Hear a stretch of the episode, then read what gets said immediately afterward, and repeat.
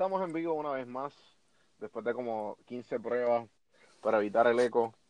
Bienvenidos a Café en Mano, gente. Todos los cafeteros se pueden dar un café, nadie los va a juzgar a las 3 de la tarde, a las 10 de la noche y a cualquiera de las mañanas porque está más, más que aceptable bajo la sociedad y bajo lo común. Hoy quiero presentarle a Juan Muriel, aka, a.k.a. Wachi, Guacho, como ustedes quieran llamarle una de las personas que me ha ayudado a ser la persona que soy hoy día, porque yo soy de las personas que creo que depende de las personas que me rodean, o depende de las personas que te rodean, tu personalidad, con los morales, con todos estos pensamientos que te puedan ayudar a ser uno y a ser el nombre que tú decidas llamarte, ese eres tú. Pues aquí está uno de ellos Juan Muriel, como les dije ahorita. Oye, ¿qué está pasando? ¿Qué está pasando, Juan B? ¿Qué la que hay? Estamos, Tranquilo. Estamos, vivos, estamos en vivo. Eso es bueno. Tranquilo, hermano, aquí tú sabes.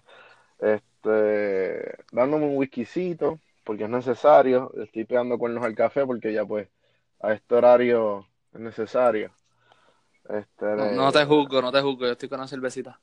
Ya me mm. tomo el café, by the way, pero... Eso es bueno, eso es bueno. Pero sí, después de cierta hora, como que 5 o'clock somewhere, ¿verdad? Exactamente. Ya tú sabes. Cuéntame. Y pues, y pues como estaba, estaba diciendo, más o menos, de un pensar de, de lo que nuestra relación ha sido a través de los años, para que el, que nos escuche y no nos conoce, yo usualmente estoy tratando de hacer con mi super entrevista, que tú eres como el cuarto o quinta persona que entrevista, tratando de hacer un intro pero como veo y como a la misma vez siempre la idea, las ideas que me vienen a la mente hacia el garete, que tú me ayudas a moldear, pues como PR sin filtro, que eso lo podemos hablar ahora, si me gustaría saber tu perspectiva, después yo puedo decir la mía. Me gustaría que tú empieces el intro, porque Café en mano yo sé que tú y yo lo hemos hablado antes, y después de ahora, ahora es que se está dando forma, como dije en la cuarta o quinta entrevista, en verdad, no sé, no estoy ni contando, estoy como que entrevistando a toda la gente que me diga que sí, que esté pompeada, que quieran hablar, y yo estoy metiendo mano, como que me lo quiero aprender de su experiencia, quiero quiero, quiero documentarlo y quiero meter mano, como que quiero que genuinamente hacer un impacto en algún un impacto positivo de todo lo negativo que está pasando en Puerto Rico y que la gente me escuche y que diga, coño, no, estoy bien jodido, pero estos caras la están pasando bien porque, y si ellos la están pasando bien, o sea, estoy aquí, tú sabes, asumiendo, pero si ellos la están pasando bien o está pasando algo, algo bueno, ¿por qué carajo no puedo hacerlo igual? Exacto, exactamente. Y, por eso estoy tratando de como que entrevistar a todas estas personas de todo tipo de background, de todo tipo de experiencia, para que las personas se vayan amoldando a lo que verdaderamente la vida los llama a ser puñeta, como que todo esto positivo, mira cabrón, tú puedes. Si este, Exacto. yo soy de las personas que creo, nos moldeamos a través de las experiencias que somos.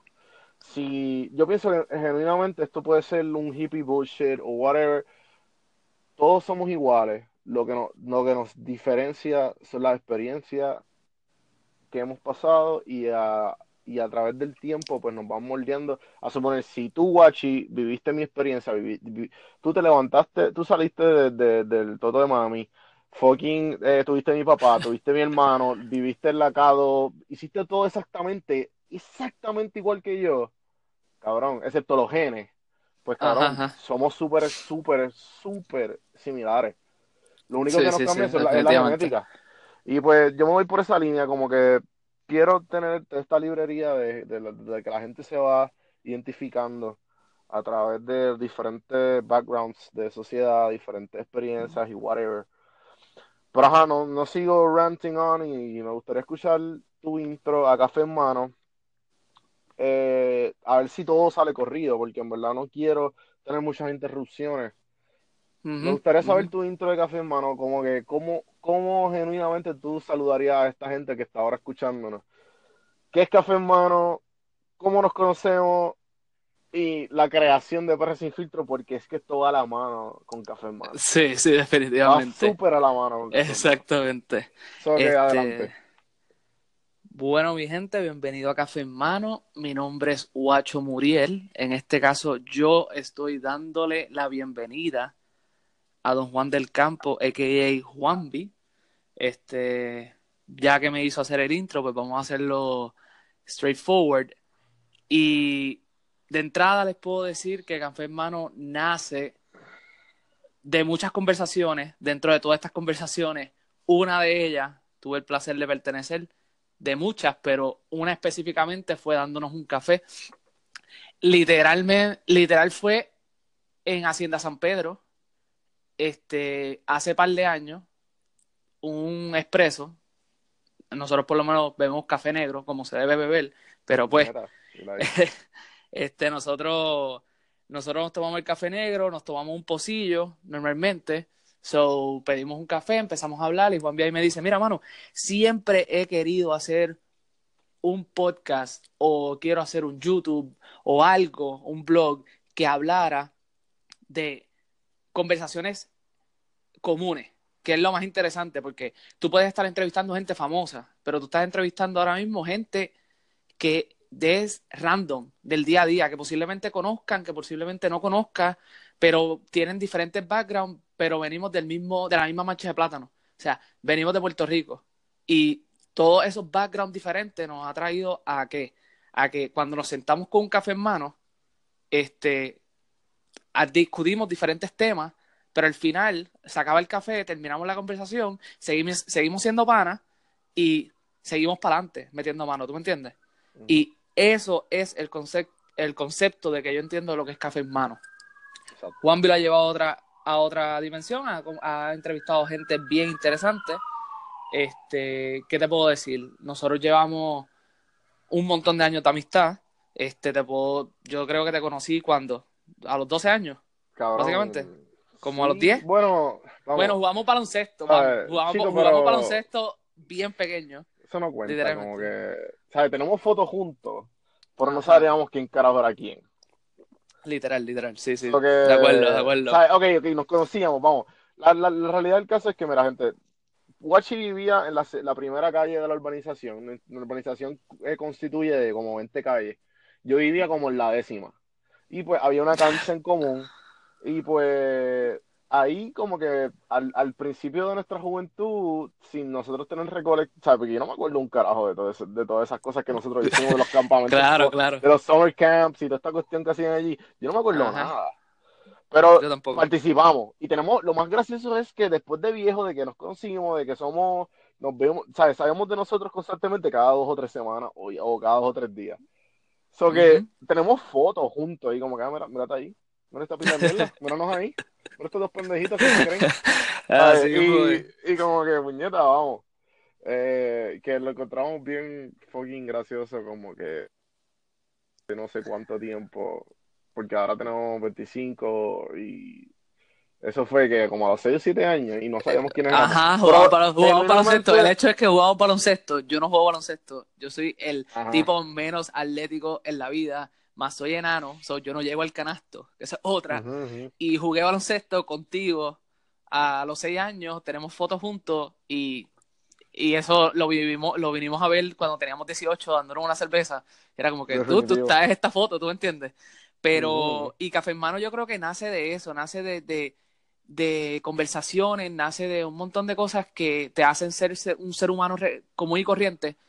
Y más, eh, mira, mano, quiero hacer algo y lograrlo y llevarlo a lo que lo estás haciendo ahora, pues de mi parte, sabes que yo no es que soy la persona más judgy del mundo, pero sí siempre doy mi input. Y... o sea, tu judgment, tu judgment siempre es, constructivo. O sea, tú, tú das este, toda esta base de, como, de, de crítica constructiva. O sea, no, nunca en la vida tú, tú sientes que es un hate. Porque cuando es un hate, tú sabes que como que, claro, tú ni lo escuchaste, tú simplemente lo viste, viste por encima y como que, ok, hate. Ah, sí, sí, sí. Papito, siéntate. Pero ajá, sí, este, como, como dijiste, siempre, siempre, y siempre has dicho algo positivo del, del todo, entre comillas, de lo negativo, porque es como, cabrón, mejora esto y confía que va a mejorar. Eso es Exacto, básicamente todos, todos tus consejos son así. Mejora esto para que tú veas y, y lo he visto de esa manera a través del tiempo. La realidad del caso es que nos conocemos, cabrón, no sé, como en 11, 12, fue que genuinamente, porque yo tuve una relación eh, al, de casualidad y a la misma vez Kevin estaba en tu clase y pues como que ahí fue que nos hicimos bien, bien close. Sí, pero o sea, nos conocemos, nos conocimos, yo creo que nos conocimos primero en el tiempo de Jason y todo este corillo.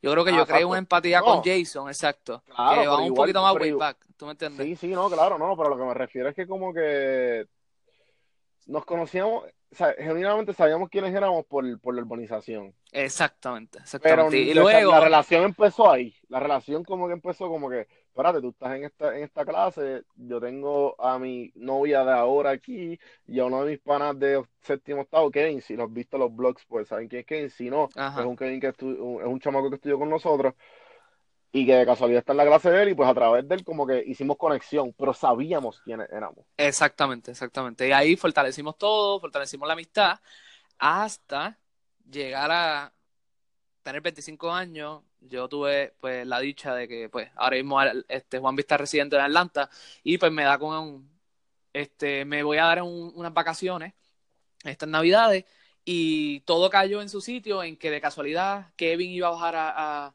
Atlanta, este Dani también se apuntó, que es otro pana de nosotros, que también de- del mismo corillo y luego entonces yo digo pues yo, yo voy para Georgia, voy a estar en puedo llegar a Atlanta, este pues vamos para allá, o sea, y lo hicimos y me Ujú. gustó, me gustó la experiencia definitivamente. Wow. O sea, como que la quiero repetir, ¿tú me entiendes? Fuimos a ese Hooters con esa cerveza y esos pictures. En verdad, para mí fue súper interesante y creo que es bien relevante a todo esto que vamos a estar hablando hoy, porque de eso, de eso nace, nacen de conversaciones, pero nace también de amistades y de la magia de que podemos eh, tener 25 años, pero todavía nos damos una llamada y nos decimos, dude, estás haciendo las cosas mal o estás haciendo las cosas bien, pero estamos ahí, estamos presentes, ¿tú me entiendes? O sea, la llamada Claro. más emocional que yo he tenido en mi vida fue este despedida de año y fue contigo. Te lo juro. definitivo, O sea, definitivo, igual yo, igual yo. eh, fue la más emocional. Y a eso, a eso es lo que quiero llegar. Como que Café en Mano es mucho más que. Y nada, mano, sin dar más, por lo menos a la parte del intro, sin dar más preámbulo en esta parte, podemos, no sé si tú quieres, podemos empezar con Claro. PR, PR sin Sí, sí. filtro. Eh, ¿Cómo, O sea- cómo, cómo- ok, vamos, déjame dar mi punto de vista, después Dale, tú dale. das el tuyo. Sale, Pues dale. PR sin filtro, a lo que va con Café en Mano y lo que, a lo que hemos llegado, eh, Café en Mano ha sido toda esta experiencia que más o menos lo ha dicho Wachi, como que estas conversaciones que tú has tenido a través del tiempo, que son a la misma vez, con, son conversaciones que tú te agarras a ellas, porque es que la realidad del caso es que tú no tienes una conversación de 30 minutos sólida sin ningún tipo de interrupción con nadie, con nadie, Nunca, nunca, con eso no absolutamente nadie. Eso Y si existe. existe, estás hablando a la pared o a alguien que realmente no quiere hablar contigo. y- y- exacto, exacto. Y si no, como que hay, cos- hay siempre cosas entre medio. Y pues la Ujú. realidad del caso es que esto de alguna manera u otra pues hace crecer. Y yo reconocí eso tan pronto me descubrieron los podcasts. Cuando yo descubrí los podcasts, si no me equivoco, mi primer podcast fue Gary Vaynerchuk. Después fue Tim Ferriss. Y al tiempo pues me juqué poco a poco con Chente. Ok. Porque obviamente es en español y como tú no consumes Claro, nada sí, en sí. español. Pero es que también, también tú te sientes identificado con muchas cosas de las que dices. Y vamos, Definitivo, eh, porque el nosotros tipo pasó lo eso, mismo ¿tú que tú. entiendes? Sí, Nosotros vivimos de eso, del recuerdo, Sí, sí. De, de sentir algo de que, ah, diablo, me habló a mí. Espérate. Definitivo, como que, espérate, este tipo te está hablando de, de doctorado, de tesis y de un cojón de, labora- de test de laboratorios que están científicamente probados, pero este cabrón se dio en el mismo dedo que yo. O sea, que significa que el tipo sabe más que yo. Sí, sí, sí. Sabe lo mismo que yo y pues y pasó esta experiencia. Así funcionamos. Ujú. Puñeta, pero la, la, la cuestión es que PR Sin Filtro se ha convertido, bueno, se ha convertido en esta página de, de redes sociales que comparte la, la, la experiencia sin filtro y ese ha sido, ese ha sido el branding. Pero tuvo un principio, ahora mismo, ahora en marzo de 1 al 3, no me, si no me equivoco, no me acuerdo más o menos la fecha, que eso está par de cabrón de mi parte. Pero es el tercer aniversario de PR Sin Filtro. PR Sin Ujú. Filtro es una página de Instagram actualmente eh, sobre 20 mil seguidores. Y detrás de las cortinas es una página, una casa productora de diferentes, de diferentes agencias de publicidad, de diferentes marcas. Cre- creamos contenido para redes sociales, creamos todo tipo de contenido, videos, fotos, manejamos redes sociales. Y pues todo empezó por esta conversación en Walgreens. Me acuerdo que tú me buscaste, estaba aburrido y, estaba, yo- y, y tú dijiste, cabrón, voy a Walgreens y era un pañal mío, pues dale. Y empecé a hablar, cabrón, en verdad, yo tengo un background de fotografía, que uno de, de, la- de mis primeros mentores de la vida y de arte y de esto, que fue uno de los panas míos que tenía como 16 años, él tenía como 20, y él era súper ar- artsy y súper todo diferente a lo común, y yo como que, cabrón, wow, yo quiero pensar como tú, yo quiero saber de qué carajo tú estás pensando. Y ese fue Félix de Porto, que estoy loco Sí. por entrevistarlo, que pronto vendrá. Y Félix de Porto, pues de casualidad, era fotógrafo. Y una de las cosas que me enseñó fue el sin filtro de la fotografía. Y pues de ahí nace como que Wachi sabía que yo indirectamente en todas mis fotos de Instagram yo quería tirar ese sin filtro y ese aprendizaje de Félix. Y pues yo le digo, cabrón, quiero salir, estoy encojonado, yo acabo de llegar de Chile, yo me quiero comer Puerto Rico, no sé un carajo. Ahí, si no me equivoco para el momento, estaba Backpacking y estaba Whatever, no había ninguna otra Sí. página. Estaba Whatever, exacto, Whatever Backpacking. Y había empezado uno como Triple R, también había empezado. Como que estaban empezando un, un booming de toda esta Sí, gente que estaba haciendo, exacto. Pero era, turismo. era un boom de Era más, turismo. era más de lo mismo. Lo Exacto, mismo. exactamente. Y, y nada, pues como que yo, cabrón, quiero salir, quiero hacer y qué sé yo, bueno, y guachi, cabrón, entonces esta conversación duró sobre fácil como tres horas. Desde que tú me buscaste a casa, Ajá. yo fuimos a Walgreens y se resumen en que guachi me dice, cabrón, tú deberías llamarle PR sin filtro. Y yo, y yo lo miro, y estábamos como a 30 segundos de llegar a casa y yo, ¿sabes qué?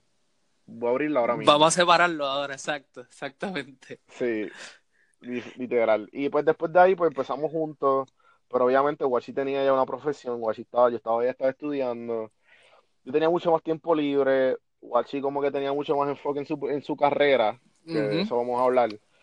Y pues a la misma vez como que Guachi me, me tiraba un montón de conocimiento y de todo el conocimiento que había absorbido de los podcasts y de todas las y de todo y de todos los artículos y libros que he leído de, de en cuanto a eso, pero Guachi tiene su carrera. So que obviamente también éramos mucho más chamaquitos que no nos sabíamos escuchar ni sabíamos Claro, entendernos. claro, claro.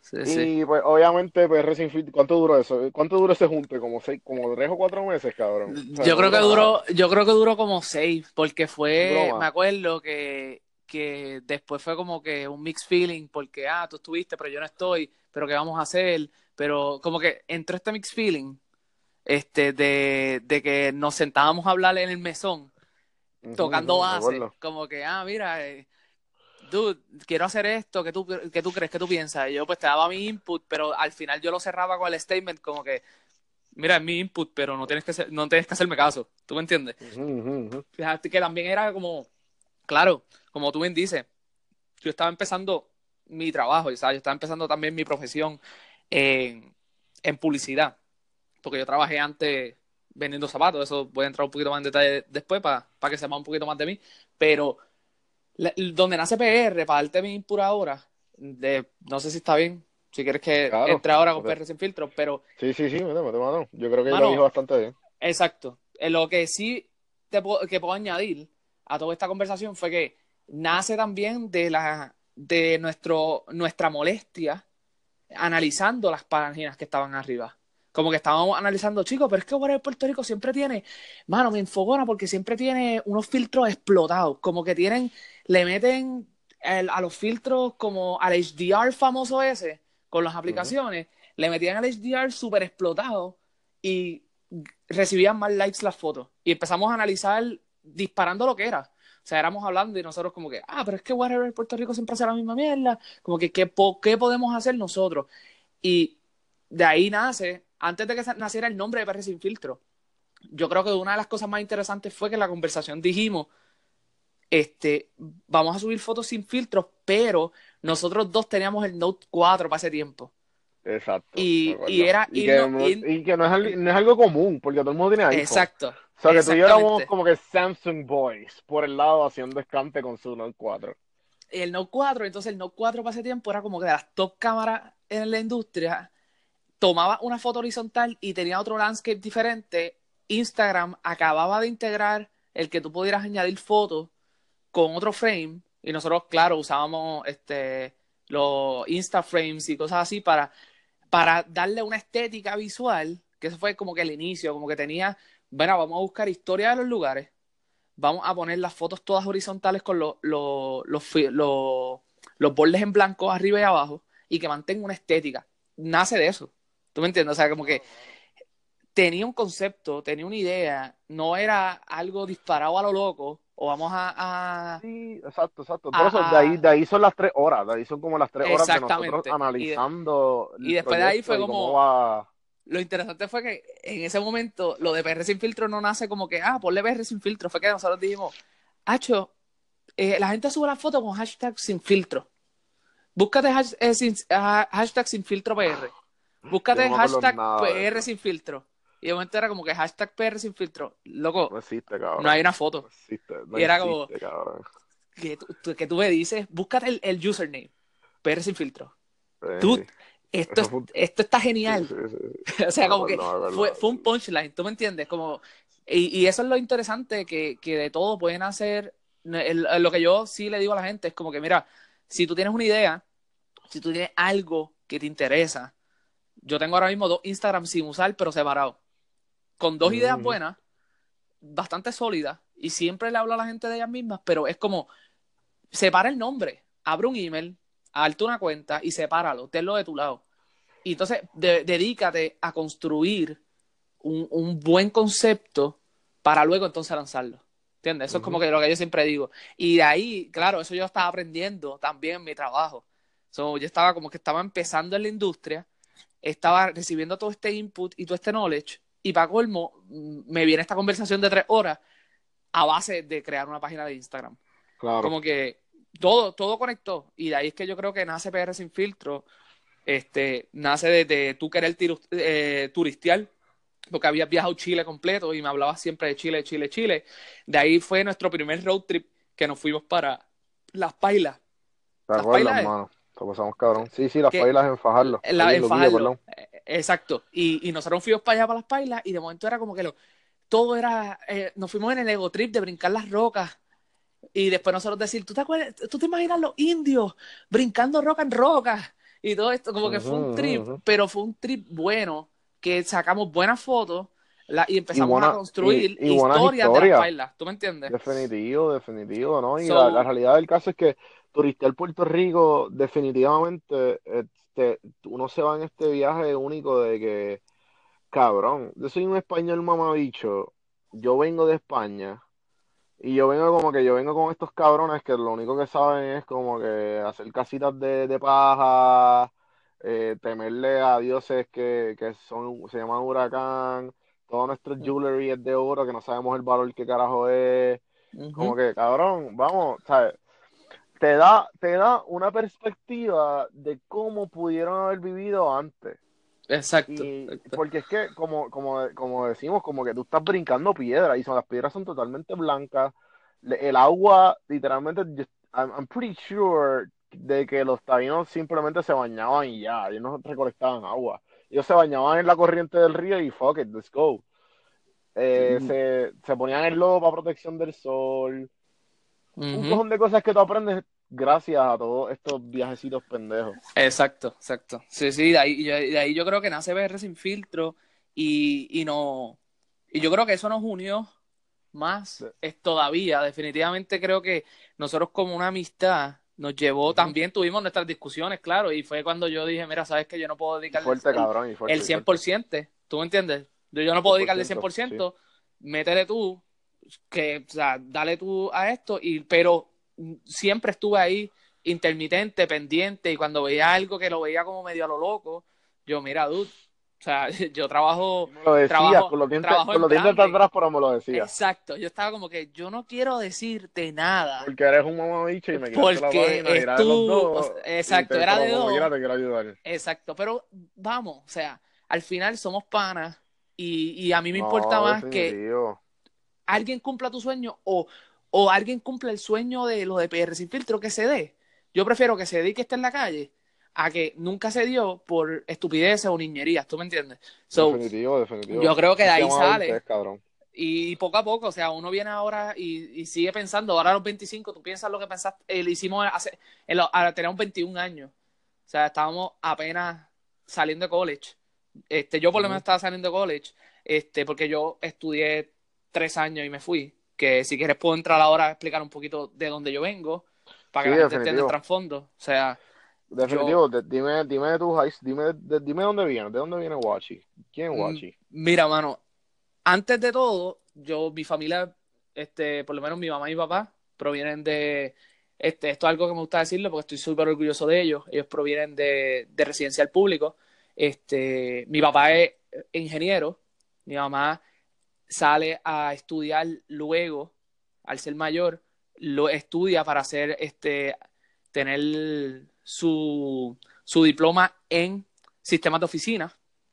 Luego entonces ella pasa a ser administradora de oficina este, de una, una tienda bastante reconocida en Puerto Rico. Este, y mi papá, pues corriendo su carrera de, ingeniería, desde empezar a ser ingeniero en carretera hasta tener su compañía propia de ingeniería ahora mismo. So, Jonah, este, o sea, yo salgo de, de ellos dos, Liz y, Juan, este, Juan los conoce, este, son una pareja súper humilde, súper buena y... Son lo mejor, son lo mejor. Y, y, lo que te dan, o sea, lo que te dan es mucho. Y de ahí sale, pues sale Guacho, este, el, el más chiquito del corillo, más pequeño, más bajito. Yo, te, yo soy el menor, soy yo compro... ¿Tú eres, tú, eres, el más pequeño porque eres el... el eh, por, ¿En edad o por estatura? En estatura y yo creo que por edad también. Yo soy el último... Por eso yo, cumplo, yo cumplo en abril. Ah, Dani. Ah, pues Dani, me quita. Dani, Dani me quita la falda. Pero yo, Gabriel, Gabriel. Dani más alto, cabrón. Exacto. El, el, el, yo creo que yo tengo un trastorno. Gabriel cumple en septiembre. Eh, en septiembre, sí, él es más chiquito. Él es más chiquito. Sí, dicho, cabrón, tú, eres, alto. No, venga. Sí, tú eres alto en, en, aspiraciones. En aspiraciones. En aspiraciones.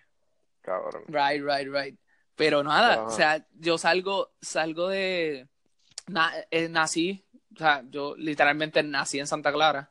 So, eh, viví, viví, ahí por 25 años. O sea, yo, me, yo recientemente me acabo de mudar de la urbanización este, a vivir solo, pero no obstante, empiezo, este, o sea, caigo en este mundo de que yo quiero buscar algo. Entonces me ponen en este colegio, yo empecé en Mater Salvatore, mucha gente estudia en Mater Salvatore, yo, estuve ahí hasta, hasta tercer grado y luego de eso me mudé al Colegio Espíritu Santo, que es un colegio en Atorrey, que para mí era el colegio con más, tenían, eh, tenía el balance social que un niño necesita para entender muchas cosas en la vida. O sea, tenía gente, tenía gente de, de decir eso. Es que es la realidad. No, no, es la realidad, pero es que, cabrón, la verdad es que yo fui todo lo opuesto. Yo fui como que yo me tri, o sea, de mi, de mi, de mi, de mi escuela fue de, de, de, hasta octavo, y fue como que gente clase media, pero media y alta. Y después como que fui a San Pedro, que era como que media baja y pobre. Y era como Que, yo era rico en San Pedro y era como que sí, rico. claro. estoy siendo sarcástico, por si acaso. Eh, no, no, pero, ajá, cabrón, sigue contándome. Ajá. Este, espíritu. Llegó espíritu y veo esta vez esta, diferentes estereotipos de personas, pero todos llevándose bien en un mismo entorno. Y fue bien interesante llegar a un colegio así, porque normalmente Mata Salvador es clase media alta, alta. Este, Cuando tú estás en tercer grado, que tú no entiendes que tus padres están ahí, los, todos los estudiantes, yo por lo menos me fui de mate en, en tercer grado. Y yo no podía entender todavía que de momento cuando tú ves la mayoría de los estudiantes que salen de Mater, ¿a dónde se van? María Reina, CPN, eh, San Ignacio, San José. O sea, eran colegios que en estándar económico eran caros en ese momento. Y a mí me llevan a este lugar porque hay clase de arte, a mí me encantaba la arte. Entonces, este colegio tenía un, buen currículo de arte y por eso es que a mí me meten en espíritu. Ah, Literal. Sí, es porque cuando están... Pero no, no era tipo artes plásticas. No, no, no, esa es, la, esa es la cuestión. Yo no estaba en el trip de artes plásticas, como definirme directamente en las artes. Dice, dices como, exacto, como que dice como que si es artes plásticas, y pues artes plásticas. Exacto. Pero no, no, no. Esto es porque simplemente tiene el currículo de una clase de arte. Y a mí me interesaba porque Mater Salvatore tenía un buen currículo de arte y al colegio que yo quería ir, Espíritu en ese momento decían, de todos los colegios que fuimos a Chico, ver, pero, pero Espíritu era el único que decía arte. hablar claro, como que a quién le interesaba eso en tu familia, porque guachi cabrón que, te, que tú tenías. bueno, tú loco, pensabas, tú pensabas que necesitaba, necesitabas no, porque yo cogí que- clases de arte y, y me gustaba la arte, a mí me Sabía. gustaba pintar. Ok, ok. ¿Qué edad es esto?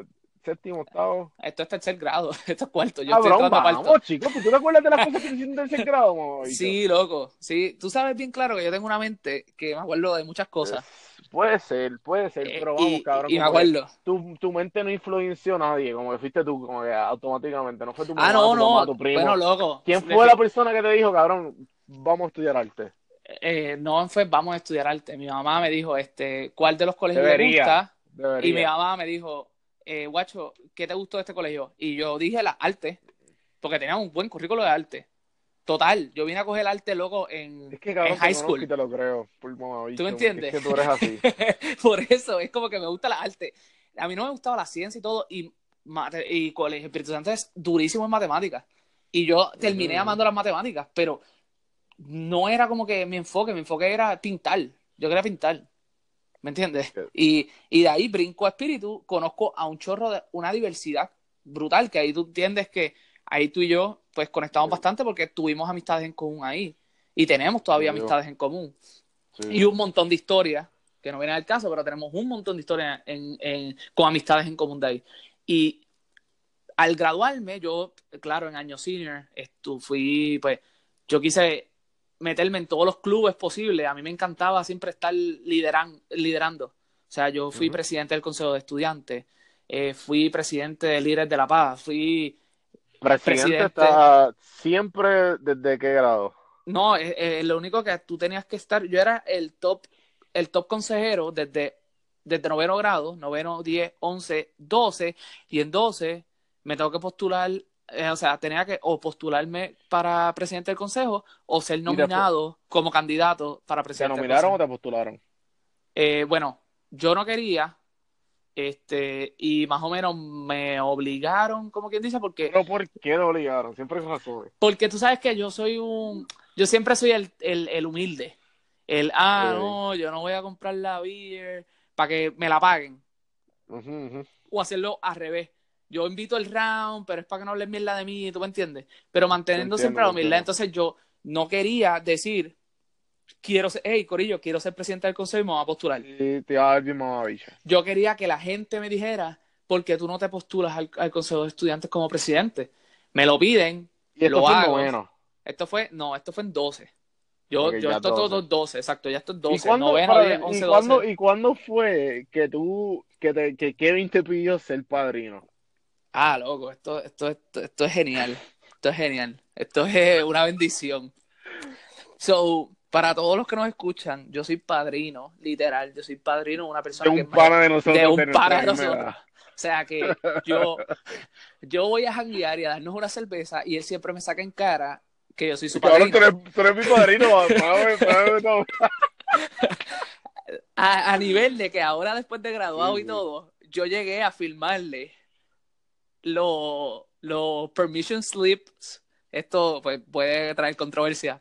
Pero yo llegué a firmarle Te Los permission slips. pasan como de 15 años, cabrón.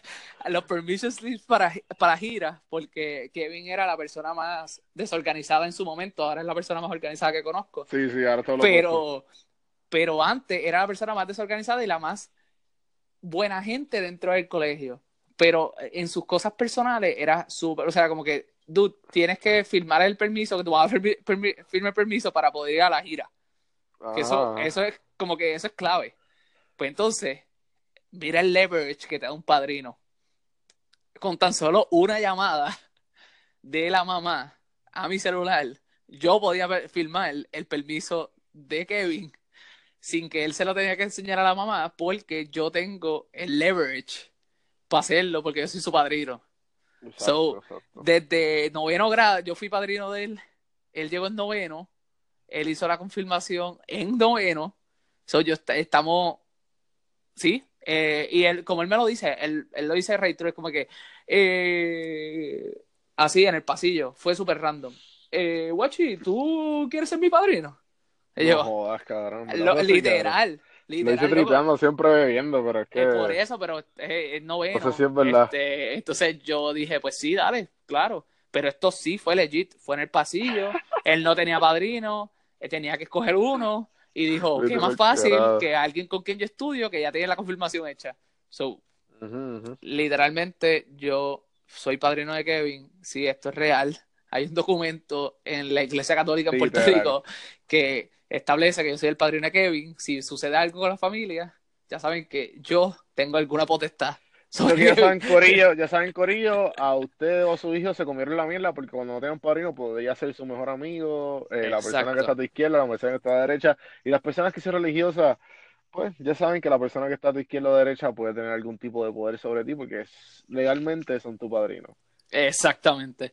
Y, y, en eso. y yo, y yo fui, yo, yo soy, actualmente soy padrino de Kevin desde noveno grado, este, y, y de ahí nada, nosotros, eh, high school fue, fue una travesía, mano, este, como todo, yo creo que eh, high school es lo que te define. entonces, un poquito de ser humano, pero también una novela, como una completa novela, que mucha gente se estresa, pero no es estresa. Y entonces de noveno a doce, ya tú como que más o menos tenías toda esta todo este background de que, ok, estoy en el, en el honor, soy presidente, ya en 12 me dijeron que podía ser presidente.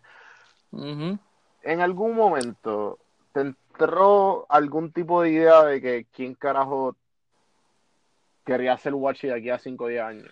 Como que Definitivamente, loco, definitivamente. Mira, yo, yo empecé a trabajar, yo empecé a trabajar a los 13 años.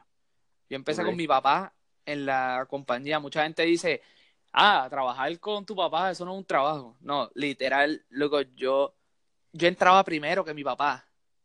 Yo tenía que llegar a la agencia primero que mi papá. A la agencia no, perdóname, a, a la compañía. Aunque era la compañía de mi papá, yo llegaba primero. Porque yo tenía un proyecto a las 5 de la mañana en, en Guaynabo, que era literalmente lo que es el edificio de Univisión ahora. Yo hacía los, las pruebas de cemento liviano del techo del, del, edificio de Univision. Del parking lot. Like. Que los otros días fui a un evento de la agencia y estaba en el techo y yo estaba súper emocionado porque yo estuve en la construcción de ahí. Y hice las pruebas de cemento ah, liviano. Pero yo, ya hacía pruebas de todo. Yo trabajaba en el laboratorio de, de, de mi papá. Yo hacía todas las pruebas de este tamices, límite. O sea, el que está en ingeniería sabe más o menos el laboratorio lo que son estas pruebas. Y yo estuve haciendo eso de los 3 hasta los 16. A los 16 me ofrecen la oportunidad de mi primer trabajo, legit, porque yo pensaba que, pues, tú trabajas con tu papá, yo lo veía también con los ojos de que tú no estás trabajando, pero la realidad es que sí. Mi papá, yo ponchaba, yo, te, yo tenía que estar, eh, ponchar y por la mañana y ponchar por la tarde.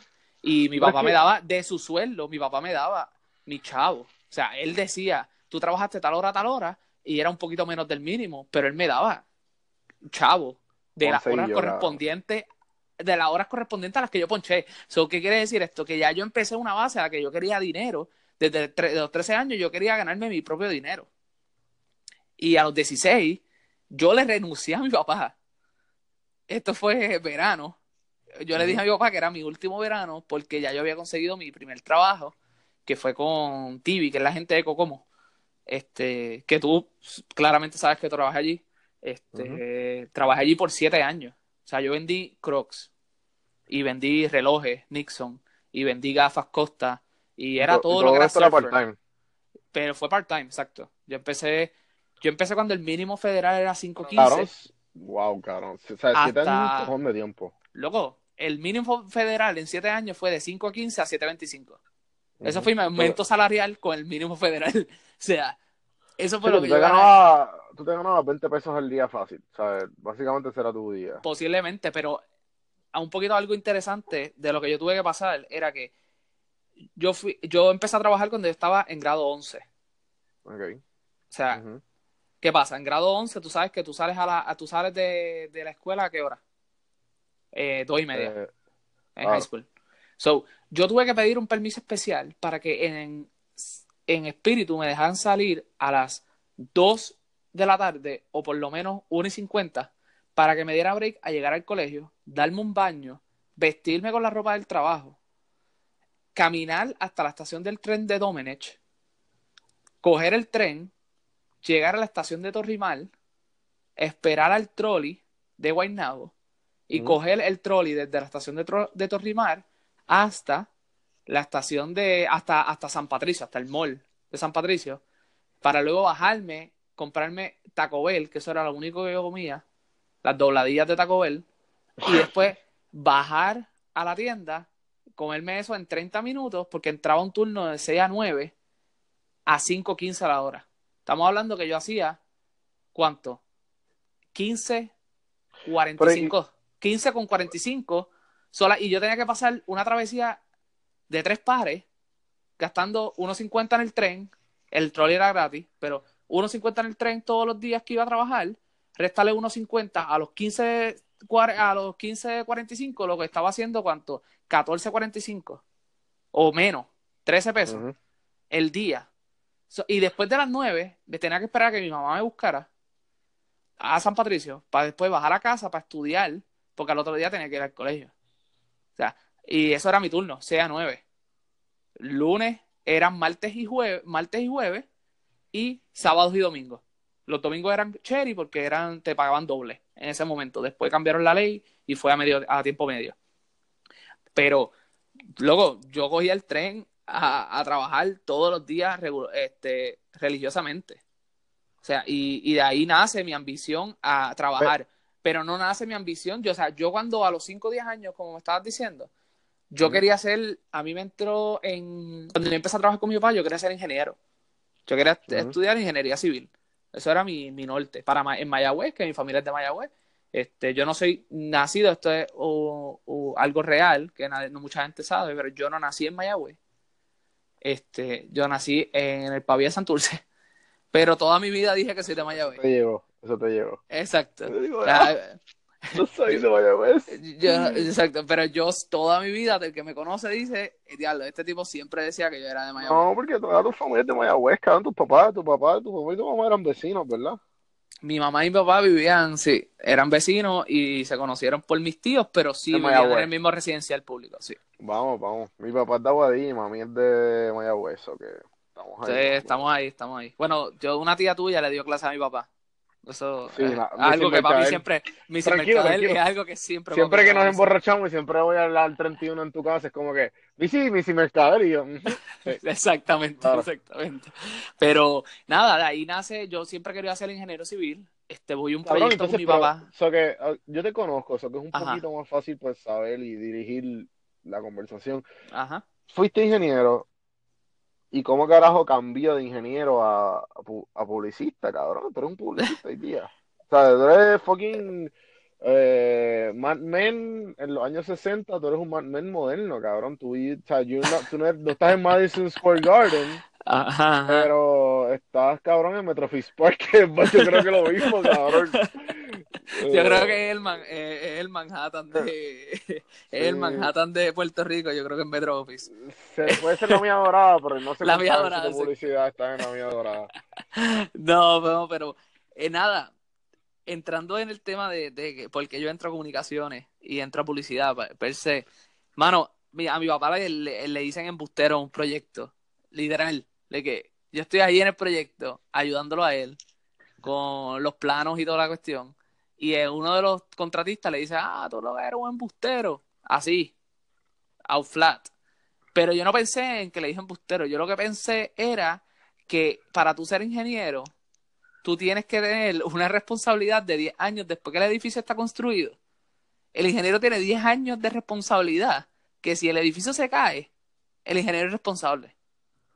El que firmó el, el comprobante de que el edificio no se va a caer.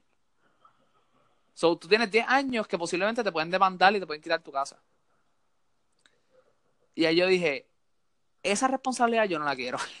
o sea, yo no quiero estar pensando en 10 años, construir un edificio bien bonito y de momento se cayó porque pasó algo, una catástrofe natural, y me van a culpar a mí porque yo fui el que dije que llueva 390, este edificio no se iba a mover de ahí. Y yo dije, ingeniería no es para mí rompí mi enfoque con la ingeniería, rompí mi amor por ella y dije, ¿qué más yo voy a hacer? Ahí eh, yo no tenía ni decisión, loco. Yo no sabía qué hacer en 10, yo no sabía qué hacer en 11. A mí me gustaba vender, vender crocs y mantenerme top seller. Eso era mi, mi, mi norte. Pero yo no sabía qué hacer. ¿Entiendes? Yo no, yo no sabía qué hacer. Eh, Pero eso mucha gente me lo decía. Mucha gente me decía, dude, porque tú puedes ser gerente de la tienda. Mucha gente me dijo eso.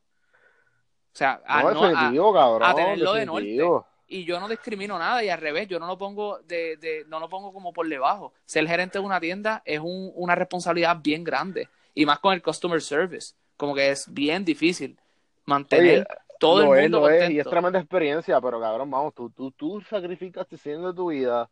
Obviamente no van a querer salir de ti porque tú sabes que tú eres un chamaco, le vas a meter, ¿sabes, cabrón? Si te dicen que si eres gerente, como que cabrón, enfócate en esto para que tú veas que, ¿sabes? Te van a prometer de alguna manera u otra, te van a prometer el infinito. Por eso, por eso. Y de ahí, y de ahí entonces yo empiezo a buscar qué es lo que me gusta. Y mano, me gustaba mucho, a mí me gusta hablar. Tú sabes que me gusta hablar demasiado. O sea, Tú me vas a hacer la Y- entrevista fácil. Ajá, ajá. Este, pero a mí, a mí me encanta hablar, a mí me encanta ver ser, ser bien comunicativo. Y pues yo quería estudiar en Sagrado. O sea, desde grado 10, yo llevo yendo a los tourcitos que te dan en la universidad con los seniors. Este, yo iba, me, met- me metía de colado para ir a la universidad. Yo quería ir a Sagrado. Sagrado era la universidad para mí. Porque tenía un montón de cosas bien nítidas. Pero yo no podía pagar. Sagrado. O sea, era sumamente cara. Y, y pues normalmente, pues la Universidad de Puerto Rico este, tenía, tiene un buen, un buen programa de comunicaciones, que es PUCO, que mucha gente que estudia en Río Piedra sabe lo excelente que es. Eh, pero yo, de pelón, ellos le dicen COPU. Eh, en Carolina se le dice PUCO. Pero entonces ahí yo me voy a hacer un jaguar en UPR Carolina. Eh, cuando ¿Qué es brinco. O, o Jaguar es la Universidad de Puerto Rico en Carolina. Este, un instituto, bueno, es, le dicen instituto porque es una universidad, pero antes no era una universidad, era un colegio técnico que se convierte en universidad, una universidad bien pequeña, que es literalmente un high school, este, donde lo que dan es justicia criminal, los top son justicia crimi- criminal, hotelero y comunicaciones, that's it. En Carolina no dan más nada. Y, Claro. y bueno, dan otros programas, pero normalmente pues los que sobresalían eran eso. Y pues como Ujú. estaban comunicaciones, yo quería estudiar en Sagrado. Yo puse Carolina como primera opción para que a ver si me aceptaban, pero claramente mi GS era súper alto y me iban a aceptar la entrada porque era 2.95 para entrar a comunicaciones en Carolina. So, Tú tienes como 3.15, 3.20, 3.25. 320, 325 por ahí. So, claramente iban a coger, pero lo puse primero, puse segundo sagrado y puse tercero el colegio de Mayagüez para entrar en mercadeo. Pues por, por el hecho de que mi familia es de allá y pues si me cogen. Si me hubiesen cogido en Mayagüez, yo te puedo decir que mi vida completa hubiese sido diferente. Y la universidad está cabrona, cabrón. O sea, vamos. Sí. Sí, sí, sí, definitivamente. Pero me fui a Carolina, donde no hay cero vida universitaria. Es ir, estudiar y irte. O sea, no hay más nada. No, no, o sea, te digo, no hay más nada. Y yo iba a estudiar. Eso es una universidad que los, los cursos los- se termina en tres años, el bachillerato. Yo empecé en tres años, la universidad cambió el currículo y, y- y en vez de hacerlo overall en publicidad comercial, tú tenías que enfatizarlo, o sea, tenías que poner publicidad comercial con énfasis en producción o con énfasis en, en, en impresión, en procesos de impresión. Y yo me fui por el, yo no iba por el proceso de impresión, yo me fui por publicidad comercial con énfasis en producción. ¿Qué te enseña eso? Televisión, radio, prensa, este, todo excepto redes sociales, todo excepto internet. Sí, eso no este, existía. Pero yo cogí tres clases de radio, cuatro clases de fotografía, dos clases de televisión, clases de conceptualización creativa. Cogí un montón de cosas que es en base a la publicidad, pero yo no sabía nada de las agencias de publicidad. Yo solamente dije, yo quiero estudiar publicidad. Yo no sabía lo que era Cúspide, yo no sabía lo que es, Cúspide es un certamen reconocido en Puerto Rico de publicidad, pero yo no sabía lo que es Cane, que Es todo el mundo sabe. los, los Oscars o los em, Emmy, pero publicidad. En publicidad, el Oscar y el Emmy es Cannes, que, que es en Francia, que todo el mundo sabe que lo que son los Cannes, y eso, el León, que agencia que tenga León, agencia que es buena, a nivel creativo. Ahora bien, yo no sabía nada de la publicidad, entro a ser internado en una agencia en, en, Guaynabo, se llama Joan Rubicam, y yo hice internado en producción y yo hice internado ahí también en, ejecutivo de cuentas. Hice dos internados. Este, y me encantó, me encantó, me encantó ver de todo de perspectiva. Y de ahí, mano, de entrada, yo, yo lo que quería era trabajar ya en publicidad. No importaba qué cuenta, no importaba lo que sea. Me encantó la dinámica de producción aplicada al mundo. O sea, tú veías muchas cosas bien diferentes de perspectiva. O sea, tú veías como un comercial de un storyboard se convertía en real y después lo veías en televisión y eso era una emoción. Luego que si tú trabajaste, si tú trabajabas como intern en un comercial y después lo veías al aire, era otra cosa. Y eso me voló encanto. Y yo quería estudiar en publicidad. So, hago mi, hago seis meses y tres meses y tres meses, casi seis meses ambos en los internados dedicándole el tiempo trabajando en la tienda, estudiando en Carolina, pagando la universidad, o sea, un montón de sacrificios que yo tuve que hacer, cero jangueo, ustedes saben, tú sabes bien claro que yo soy el menos de los panas que janguea y el menos de los panas que sale, este, y eso fue algo que yo siempre canalicé, este, y busqué la manera de siempre terminar todo esto rápido, yo quería terminar todo esto rápido, yo quería entrar al mundo de laboral ya, que entraste, cabrón. ¿Sabes? Exacto, que entraste. Tú te lo propusiste, entraste y te fue súper bien, cabrón. O esa misma agencia que, que te, te, dio un internado, que ya más o menos pues te hiciste tus propias, tus propias conexiones, tu propio networking. Y, y, que el networking es bien importante como definitivamente. Conocer gente loco. LinkedIn porque es que no es lo mismo no es lo mismo que tú te, que tú te gradúes no tengas internado en esa vamos a poner que hiciste internado en otra agencia y de casualidad la, la, posición está allí. Cabrón vamos esa posición estaba como que cabrón espérate este este, este sea eso fue sabes it's, it's all made en una tabla de fucking ajedrez como que ok eh, este internado se va, se va a graduar, él viene para acá. O sea, no es como que vamos a escoger el de afuera, porque es que no les conviene como compañía. O sea que, cabrón, desde un principio estaba en, que eso es lo que siempre, que hay un gran porcentaje, un 80%, 90% de que si tú haces un internado en alguna compañía, vas a caer en la compañía. Pero, ¿sabes qué? Hay mucha gente que se confunde. Yo, por lo menos, por lo menos en comunicaciones, te estoy hablando de agencias. no sé cómo trabajan los otras No, no, no, claro. Pero mucha gente. De experiencia propia y de. Exacto. Y mucha gente hace, que he leído. Mucha gente hace los internados y ¿qué hacen? Tú vas a una agencia, hacen un internado, te, ayudan a sacar los papeles de la impresora, te ayudan a esto, te ayudan a esto, pero no le dedican tiempo a conocer a las personas que están ahí. Y eso es bien importante. Luego, yo creo que eso es lo más importante. Yo. Eso es lo más importante de todo, cabrón, como ahora. Conocer la gente. Cabrón, exacto. Invitado.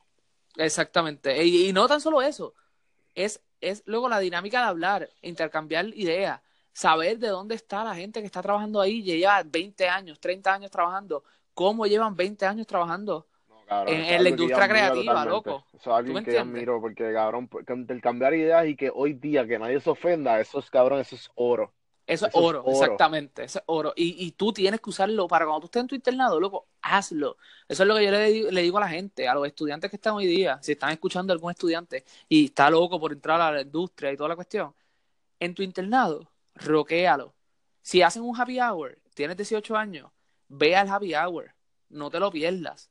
Porque ese es el momento que cuando tú estés en el happy hour, te estás dando una cerveza, vas a conocer a los otros que están contigo allí. ¿Tú me entiendes? y te van a conocer. Y luego cuando ellos estén pensando y digan, ah, diablo, ¿dónde? los interns, de todos los interns. Ah, Guacho me cayó súper bien. Porque Guacho, además de que hacía su trabajo, que eso no, eso, o sea, viene by default. Si tú vas a hacer un internado, haz tu trabajo y da el 200%. Eso de que des el 100% del máximo, eso no existe. Da el 200, el 300, el 400, no existe un máximo. Tú explótate, pero métele. ¿Tú me entiendes? Y ahí vas a tener el éxito, exacto.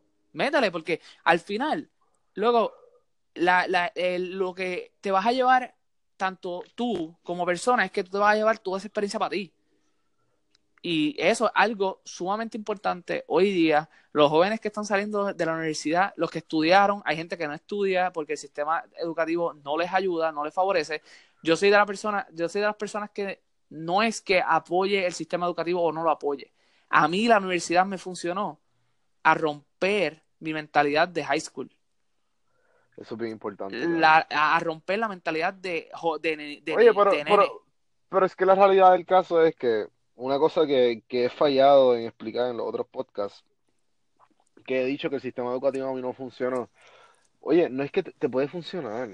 El punto, y el punto es que, que tengas la experiencia. Yo estuve tres, cuatro años ahí cogiendo clases, pero no me, o sea, yo no sabía que no me importaba.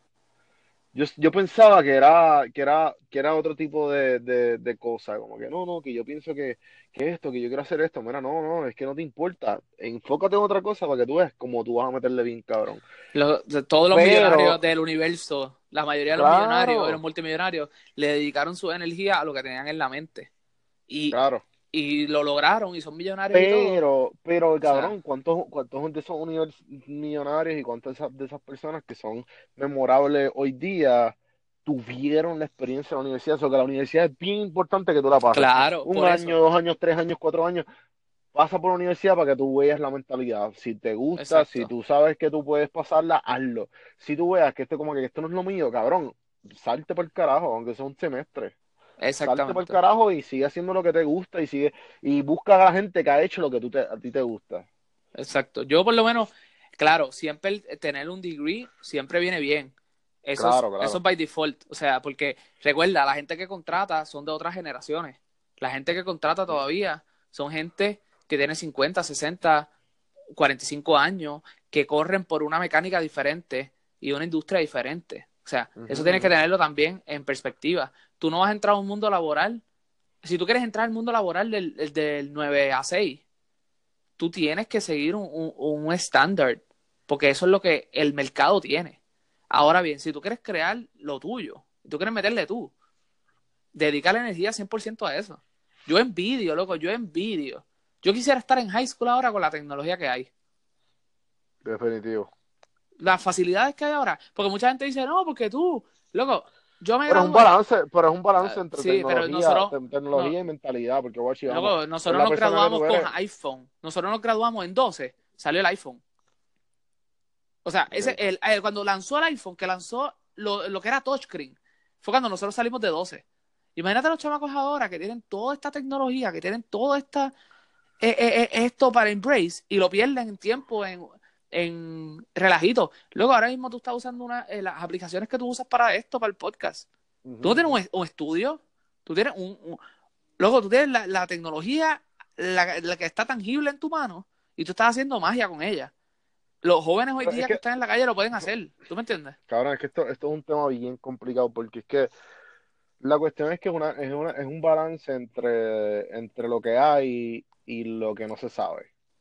Ajá, definitivamente. Sí, no, Porque y yo, yo, yo llegué, yo llegué aquí por, por, por la, por el tipo de información que yo consumo, por el tipo de, de, de relaciones y de cosas que yo me propongo a consumir, y pues llegué a esta aplicación, ¿entiendes? Como que es bien difícil que vamos a poner, eh, tú tienes un vecini- un vecino que de casualidad tiene 15 años.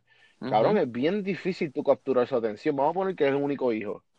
Es tu vecino, es único hijo. O sea, tú estás en tu casa, como, a menos que tú no tengas base en común de, de verlo, o de como que la única manera de que genuinamente el tipo te va a venir, va a venir como que por voluntad propia donde ti, es porque te tienen medios sociales, porque se identificó con algo que tú pusiste, o porque pasó algo que él vio y dijo de cabrón, me, me identifiqué o quiso comentar en el aspecto. No, Por no necesariamente, porque, no necesariamente porque mira esto. El sistema educativo en Puerto Rico, por lo menos en base a lo que nosotros estamos criados, yo me crié en Puerto Rico, so yo no puedo hablar de otro sistema educativo en otros países, pero el sistema educativo en Puerto Rico, colegio, que nosotros Claro. venimos del mismo background, este, sí, sí. yo cogí economía doméstica y yo aprendí a coser. Y pero dime tú, ¿quién? mi doméstica hoy. Por eso, Sí, pero yo, aprendí a coser, yo sé coser. Sí, sí, yo soy un duro Y- cociendo. Y mucha gente te va a decir, ah, eso es trabajo de la mujer, la, la, la, la". y nadie va a decirle, y yo puedo estar dándome una barra, un- una cerveza en la barra, y yo te voy a decir, se te cayó un botón, yo lo puedo coser, literal. Y, no se te va a caer nunca ese botón. ¿Tú me entiendes? Pero eso fue la clase de la economía doméstica. ¿Qué quiero decir?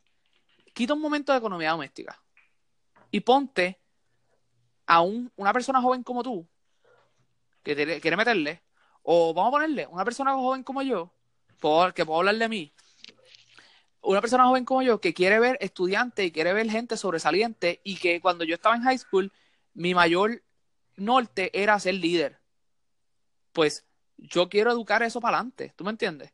Mira, yo me meto, abro un curso que sea de liderazgo y empiezo a decirle a todos estos jóvenes todas las oportunidades que tienen, que no es ser policía, ser bombero. Tú escuchas niños todavía, loco, en el siglo XXI, diciéndote que quieren ser policías y bomberos. Son las primeras profesiones que a los nenes chiquitos les enseñan.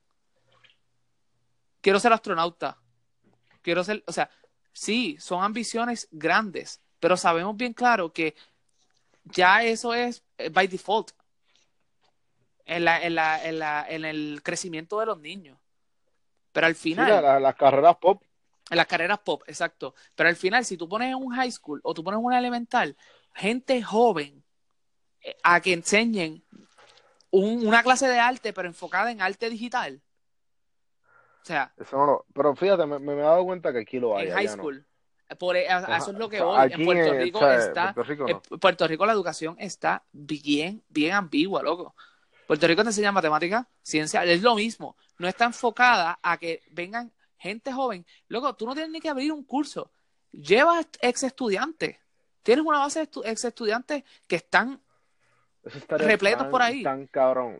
y es algo que yo, yo quiero hacerlo. O sea, yo quiero proponerle a un colegio. Es decir, yo quiero abrir un curso que sea de ex estudiantes y que vengan semanalmente ex estudiantes de tu colegio o de otros colegios hablar de lo que hacen ahora, porque dime tú, si a un nene de noveno grado yo le digo que yo trabajo con cuentas en digital y yo trabajo en social media y que yo conozco a la persona que habla detrás de marcas, eso no le va a sonar brutal y el nene ya desde noveno grado y de entrada puede tener un norte en que esos hay gente que vive de esto y puede ya estar enfocando porque, porque son nenes que ya tienen la tecnología, que la entienden. Pues mira, ¿por qué no entonces crea expertos desde pequeños?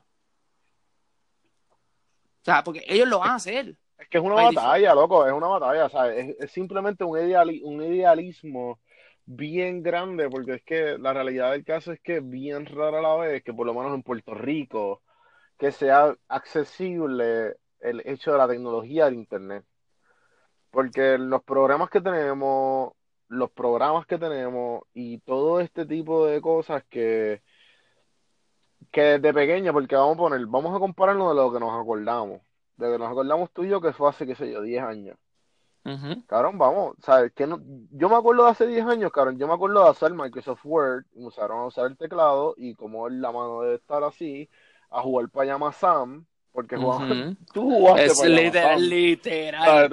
en la clase de, claro y para, los que están escuchando Payamasam era como que este juego totalmente interactivo de, de gente de, era era nuestro target. Era básicamente enseñándolos a teclar enseñándolos a buscar a hacer analítico era un cojón de puzzle game y un cojón o sea, era todo y a la misma vez tenía una historia desarrollando, que como que atrás que estaba la historia también tenía estos minigames entre medio. Lo que era como que era un viaje, era un viaje para Yamasan. Pero lo que quiero decir que como que hoy día las únicas personas que les van a enseñar a ese público que tú y yo estamos diciendo somos nosotros, cabrón, esta es la razón de café en mano. Porque yo estoy seguro de que de alguna manera u otra, no sé si a través de los blogs o a través del podcast, yo voy a llegar a ese chamaquito que tiene de, de, de 15 a 20 años que el cabrón me va a escuchar y dice, cabrón, en verdad ese tipo me me gusta cómo habla y el cabrón se la, está metiendo y el cabrón lo está haciendo. Y yo, pues claro, cabrón, haz lo que te gusta, cabrón, o esté consciente de ti mismo para saber que no te gusta y que te gusta. Porque tú eres una persona que, cabrón, desde pequeño, y es una de las cosas que has mirado, que tú estás extremadamente consciente desde un principio, cabrón. Tú me acabas de dar un análisis completo de qué carajo, de que cómo carajo te ibas a aplicar a las universidades y por qué. Por eso. Las personas que he entrevistado a otras personas, cabrón, ninguna me ha dicho eso como que, pues, no sé, vamos, eh, eh, es, un, es, un, es un sistema o un pensamiento totalmente entre comillas, complicado, pero a la misma vez como que totalmente, si te pones a pensar como que si estabas bajo, bajo las reglas o bajo el... Si lo están velando en el simple hecho de que como que, ok, vamos a todo el mundo a, a ver qué está pasando, pues it's gonna happen. Sí, sí, sí, sí. Sí, no, y definitivamente, pero es, el problema de la educación, loco. O sea, muchos nenes jóvenes tienen un potencial brutal. Yo, a mí me escriben en Instagram a cada rato, este, estudiantes diciéndome, oye, veo que tú estás en la industria de la, de la publicidad, de las comunicaciones, a mí me encantaría entrar, ¿cómo yo puedo? ¿Qué tú me recomiendas? Y lo primero que yo le digo, loco, es, ganas. ¿Tú tienes ganas? Porque eso es lo único que tú tienes que tener. Definitivo. Si tú tienes ganas de algo, lo que tú lo vas a lograr. Si tú, te, si tú quieres proponer a correr 10 millas todos los días, tú vas a correr las 10 millas todos los días, pero tú te tienes que proponer a eso. Y mucha gente lo ve en un punto de vista que, ah, no, los estudiantes de hoy día eh, son millennials y el tema de los millennials y la de esto. Loco, yo caigo y pertenezco al tema de los millennials, pero a mí me gustan mis trabajos estables. A mí me gustan mis trabajos de 9 a 6. Ah, pero me gusta viajar. Pero me gusta tener una base, una... O sea, yo quiero crear mi familia también, ¿tú me entiendes? Y esas son cosas que te van a decir, ah, vaya, sí, pero tú eres la excepción de los millennials. Luego, los millennials es un concepto para poder rechazar a una generación que no estamos de acuerdo con ella. ¿Tú me entiendes? Pero la realidad es que hay mucho potencial en la calle que se está desperdiciando porque simplemente no le están poniendo la atención suficiente para poder dirigirla.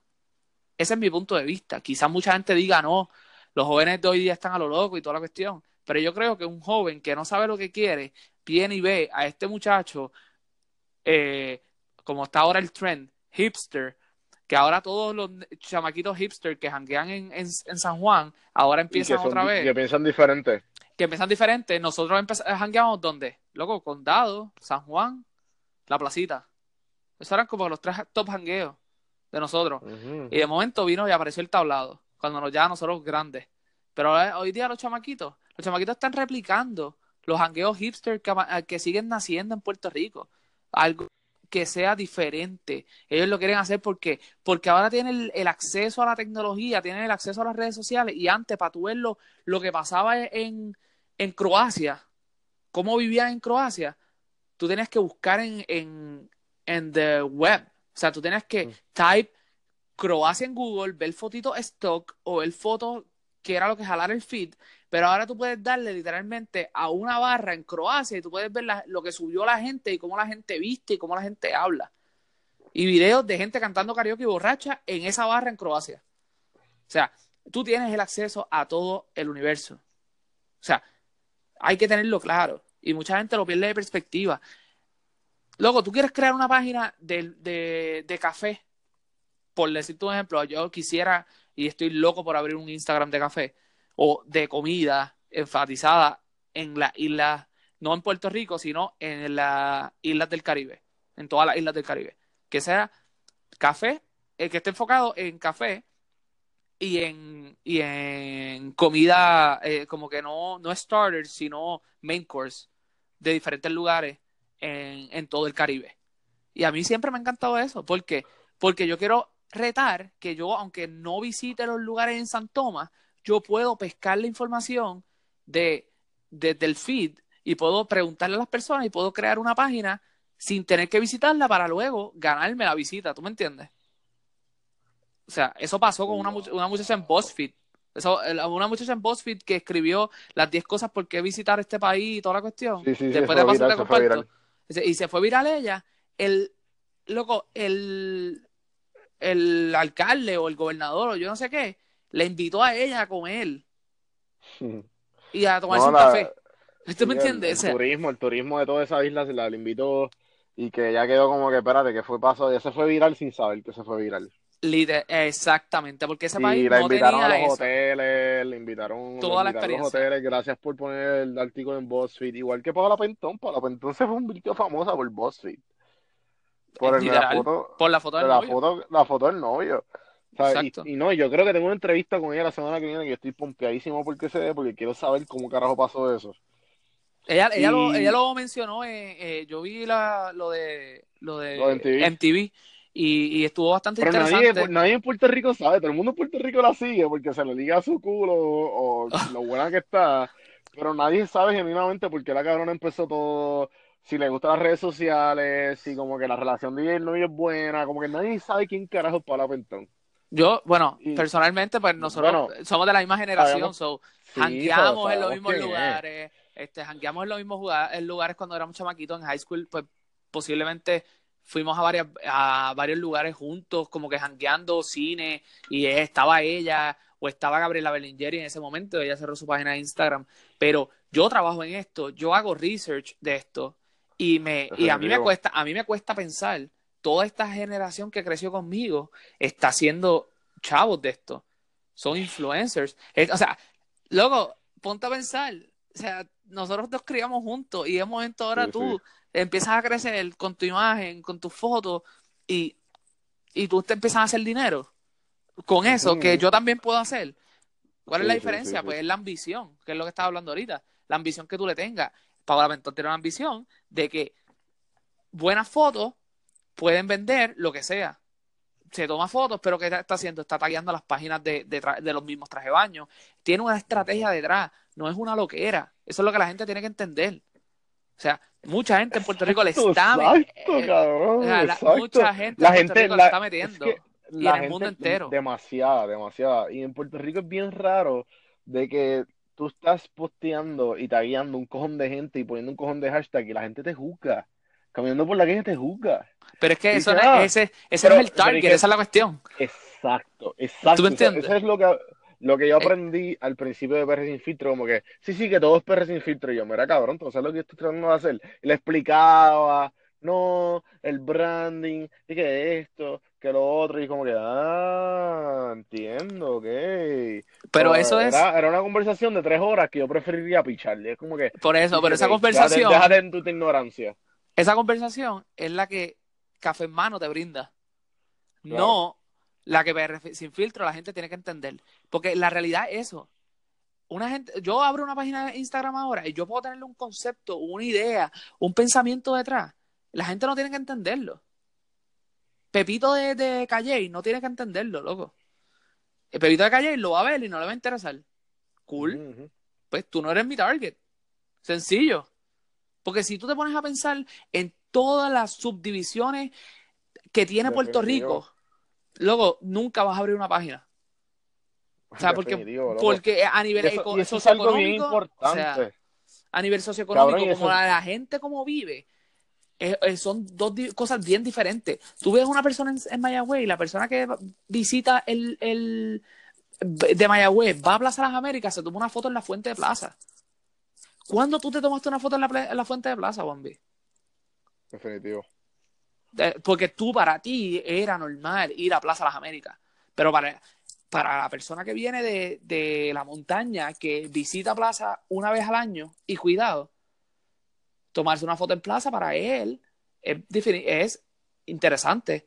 Pues es Claro. lo mismo que la persona que siga a Paola Pentón, como usando los ejemplos, porque se la quiere ligar, o la persona que siga a Paola Pentón, porque se toma las mejores fotos en las playas y todo, y quiero saber en qué playa se la tomó, y quiero saber el traje de baño que está usando, porque tagueó la página, la página que lo usa, que es una tienda local que vende traje de baño. Que by the way, le regaló el traje de baño que cuesta 75, 80 dólares. No sé, quizás en la entrevista lo puedes confirmar con ella, y me gustaría que si lo confirmas, pues me dejes saber, yo lo voy a escuchar definitivamente. Pero 70, 80 dólares le cuesta el traje de baño y se lo regalaron a Paola Pentón. ¿Por qué? Porque lo, lo utiliza porque es una persona que se disfruta la playa. Pues tiene una estrategia. A mí la persona que venga a decir que no tiene una estrategia, pues está mal. Quizás Sí, es que empezó. there- there's, there's always a hidden agenda. Claro, claro, Sí, claro. O sea, sí, definitivamente. vamos, todo el pendejo, mundo tiene. el único O sea, que yo eh, digo, el único que yo digo que te puedo decir, que mucha gente dice, no, porque eh, es- es- tú eres fanático de él y toda la cuestión, es Chente. O sea, yo he trabajado, he tenido, tenido el placer de trabajar con Chente en la industria y toda la cuestión, Y, el tipo es un duro, y el tipo un, es brillante, pero el tipo se fue con su lógica. Ah, yo hago a la gente reír con estupideces, pues eso es lo que yo voy a hacer. Yo voy a empezar a hacer a la gente reír. ¿Y qué hicieron? Logró lo que es ahora. Eso es. Sí, él fue el jefe de su propia, de su propia, de su propia comedia. De su propia comedia. Yo hago a la gente reír con mi estupidez. Ah, pues yo lo voy a hacer. Después, ahora, claro, hacía reír a la gente con su estupidez, con su estrategia detrás. Y, y echó a perder, y echó a perder un montón de cosas. Porque pues yo en verdad me tripeaba a gente con cojones los masacotes. El tipo le metía ahí, cabrón, con un tipo que yo no escuchaba de él hace años, cabrón. Vamos, él escuchó, él, él, entrevistó a fucking este, el tipo de Fiel a la Vega, cabrón. Que se tiene que, vamos.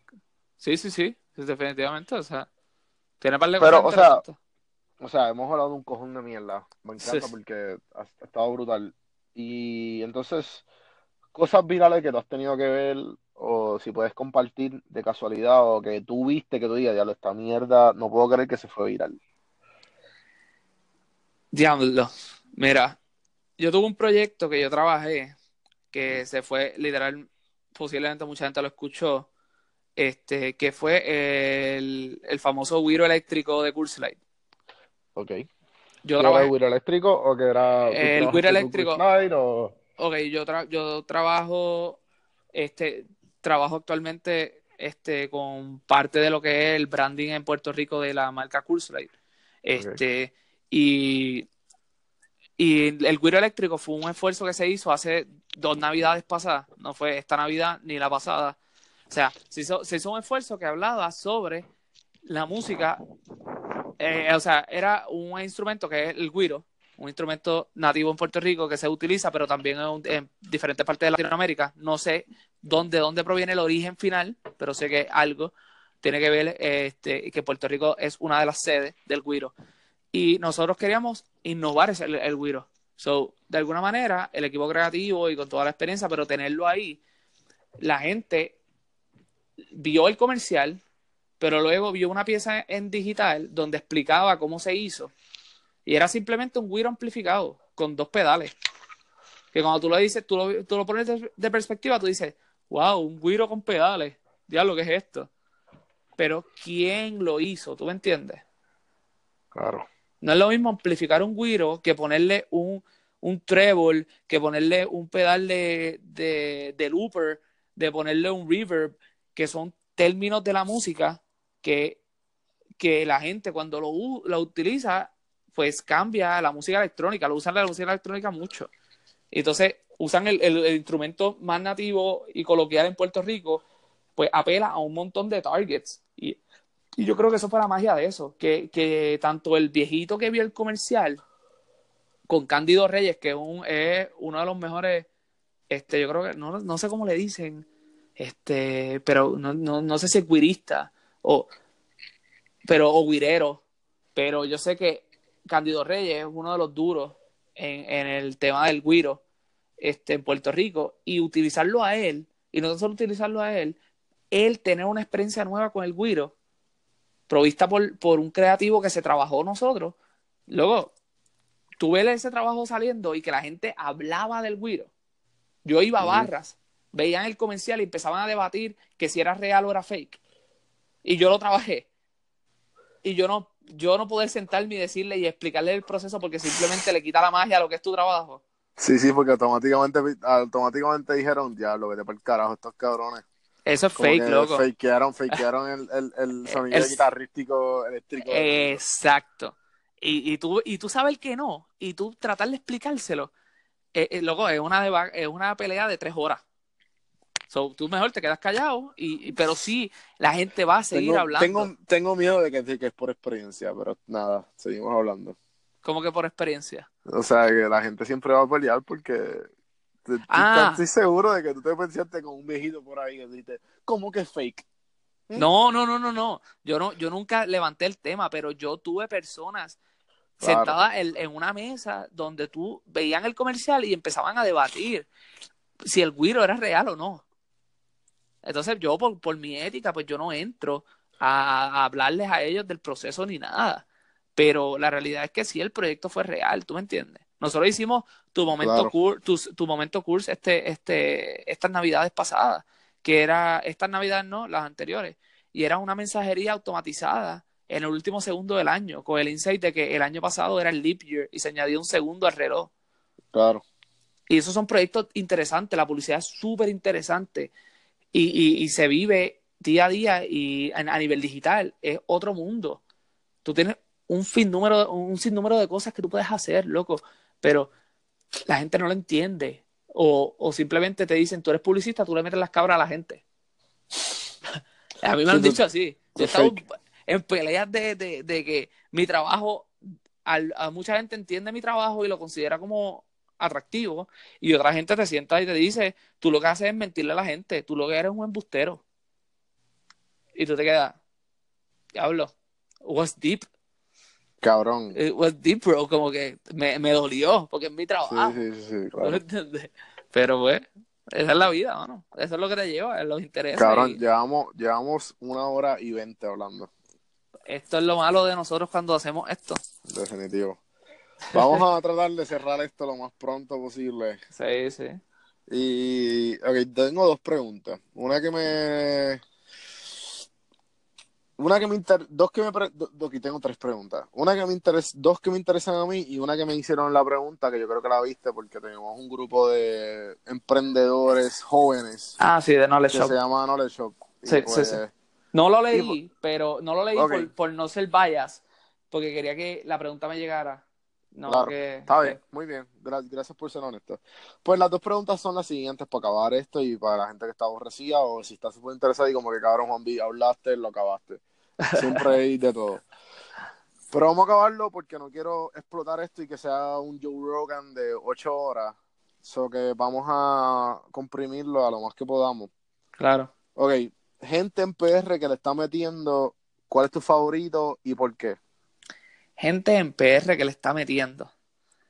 Mano, yo te voy a decir una persona que yo digo que lo vi, lo vi crecer, literalmente lo vi crecer fuera de la industria y luego entrar a la industria y ahora meterle como nunca. No es un influencer, se puede llamar un influencer, se puede llamar también una casa productora, se puede llamar un productor, eh, se llama Yomar Malavé. Yo tengo el contacto de él, me encantaría que después lo, lo entreviste. Definitivo. Yo tuve la experiencia de trabajar fuera con fuera de, toda la industria cuando nosotros estábamos en la universidad ambos. Eh, yo conocí a Yomar por una amiga y ella él nos lo recomendó para nosotros trabajar una pieza a nivel universitario para ganar el segundo lugar en cúspide en la universidad. Y, y luego, cuando yo estoy trabajando en la industria, a mí me mandan a tomar una, tengo que tomar unas fotos de social media y estaba buscando un fotógrafo que tuviese un ojo digital, que tuviese un ojo de social. Y yo digo, este tipo le mete, déjame llamarlo. Llamo a Yomar, le digo, mano, tengo, este, tengo, tengo esta oportunidad, ¿te interesa? Tú, el, el, el tipo súper dispuesto y todo. Loco, y ahora tú ves un video de él en boda, el video del 2017 de cierre de año, Sí. yo no sé si tú lo llegaste a ver. No, y él dice, pero- eh, pero velo, y eh, él, él le pone de título, este es mi punto de Es- vista, esto es lo que mis ojos tiene- vieron en el 2017. Cabrón, ese muchacho tiene unas ganas de, de capturar el momento lo más comprimido posible. Eso es lo que yo miro de él. Él tiene un video de 10 segundos y en esos 10 segundos él te dice tanto. Es como, cabrón, Vine, Definitivamente. Vine cerró, porque tú haces esto. Me haces quedar mal a mí. Yo hago vlogs de 8 minutos y tú estás haciendo videos de 10 segundos que dicen más de mis vlogs de 8. De- Es Definitivamente. Vamos, cabrón, vamos. Sí, y Eh, yo, y el yo tipo, el tipo él- tiene talento. el tipo le mete y tengo el contacto por si lo quieres entrevistar en confianza, el tipo de súper buena gente. Pues si, si tú le quieres enviar el contacto y después yo le envío el DM, como que para no ser tan. Súper, sí, sí, sí. Ok, entonces, eh, serie o película, cabrón, que te tienen junkeado y a la misma vez, como que trata de que de, de correlacionarla con series que te han enseñado algo en la vida. Trata de mencionar la serie que te juqueó y que tú diste, cabrón, esta serie como que me enseñó esto. Diablo, mira, Dos series, por lo menos. do- por dos lo menos. series. Dos series. Te voy a decir una, una serie que me, me encantó la dramática, me encantó el script. A mí me, yo estoy de producción, so me voy a también a, a cómo lo hicieron a nivel fílmico. No, no, vete, vete en el viaje. Vete en el viaje Este, que pasa este podcast. Tú este- desahógate, cabrón. Mano, Mindhunters. Ok. Mindhunters de Netflix. Esa serie, ¿cómo llevan el concepto de que, de que todavía no existe el término de serial killer? Y el FBI está estudiándolo y no se sabe qué va a pasar. No sé si la has visto, La vi, la vi. pero ¿la viste?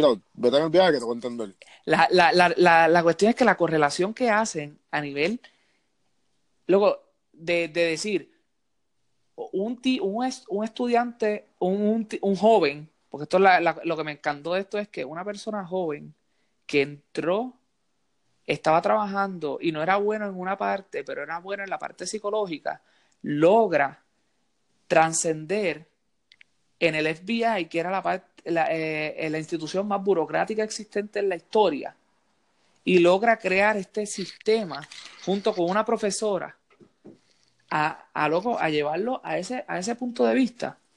Si lo piensas de esa manera, es, es un es un es, un- masterpiece. Una persona joven, tú lo puedes trascender ahora. Una persona joven que quiere romper barreras, que quiere cambiar, eh, cambiar protocolos, que quiere cambiar estilos, que quiere meterle, lo puede lograr. Y que se te- esté relacionado con la parte de psicología, me voló la cabeza. O sea, es, es una buena serie. O sea, para mí. No, o sea, sí, cabrón.